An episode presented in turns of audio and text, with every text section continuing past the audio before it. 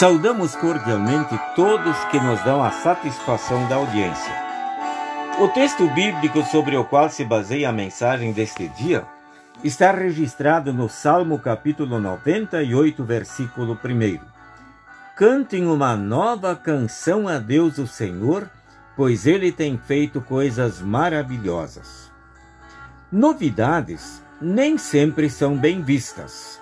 Basta propor algo novo para um grupo e começaremos a ouvir críticas comuns nessas situações, como por exemplo: Mas a gente sempre fez assim, para que mudar? Então, no Salmo 98, versículo 1, o salmista nos surpreende com uma novidade. Cantem uma nova canção a Deus o Senhor, pois ele tem feito coisas maravilhosas. Com a sua força, e com o seu santo poder ele se tornou vitorioso. É um convite para que nós cantemos a Deus, o Senhor, um novo cântico. Mas por que novo? E o que há de novo nesta canção? Na verdade, o salmista está alertando todos nós para o benefício de manter nosso louvor, nosso culto a Deus e nossa vida de adoração sempre renovados. Martinho Lutero afirma que é o Espírito Santo quem nos ordena a cantarmos.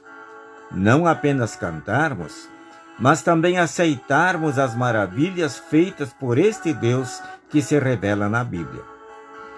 Ao constatar a incapacidade de todo e qualquer ser humano de conquistar sua salvação eterna por meio da obediência a Deus ou de qualquer outra forma, o próprio Deus providencia a salvação da humanidade, enviando seu Filho Jesus para pagar o preço por esta conquista.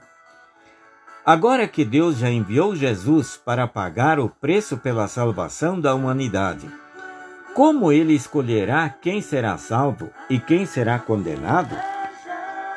Ele poderia ter definido algum tipo de critério que deixaria alguns em vantagem e dificultaria a salvação de outros. Em vez disso, Deus escolheu um meio adequado para que todo e qualquer ser humano pudesse ser salvo: a fé. Crer que Deus enviou Jesus para perdoar nossos pecados com a sua morte é o critério que Deus usa para conceder a salvação. Por isso, a nossa salvação sempre será um presente da misericórdia de Deus presente que ninguém recebe por mérito, mas exclusivamente por graça, porque Deus nos ama. Amém.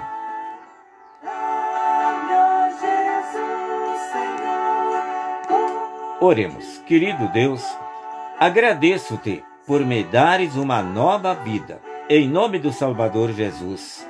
Amém. A mensagem que acabamos de ouvir se encontra no devocionário 5 Minutos com Jesus, edição especial, e foi redigida pelo reverendo Arno Bessel, que atualmente atua como pastor na Igreja Luterana da Inglaterra. Deus abençoe a todos também neste dia.